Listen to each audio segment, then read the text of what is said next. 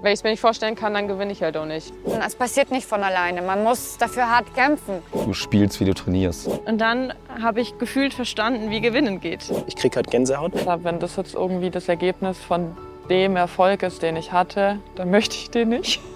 Wenn die erfolgreichsten Athleten die sind, die am meisten trainieren, dann wäre es zu einfach. Heute Pech gehabt ist eine, eine, schwierige Ausrede. Ist einfacher oft zu sagen, ja, du bist halt zu so schwer zum Skispringen. Ich muss jetzt hier was machen, so brauche ich nicht nach Peking fliegen. But first coffee, so ein Scheiß, ey, da wirklich, da, da drehe ich völlig am Rad. Oder born ready, so, nein, Alter, keiner ist born ready, Mann. Brutale Maschinen. ich glaube, das hat sich dann schon die letzten Jahre ausgezahlt. Ich habe nie mit einem Trainer wirklich groß trainiert. Der Mensch auf dem Platz und der Mensch neben dem Platz, zwei komplett unterschiedliche Charaktere. Dann würde ich noch versuchen, so ein kleines bisschen Größenwahnsinn rauszukitzeln. Wenn es mir weh tut, wahrscheinlich tut es den anderen auch weh. Wenn du denkst, dass du etwas bist, hast du aufgehört, etwas zu werden.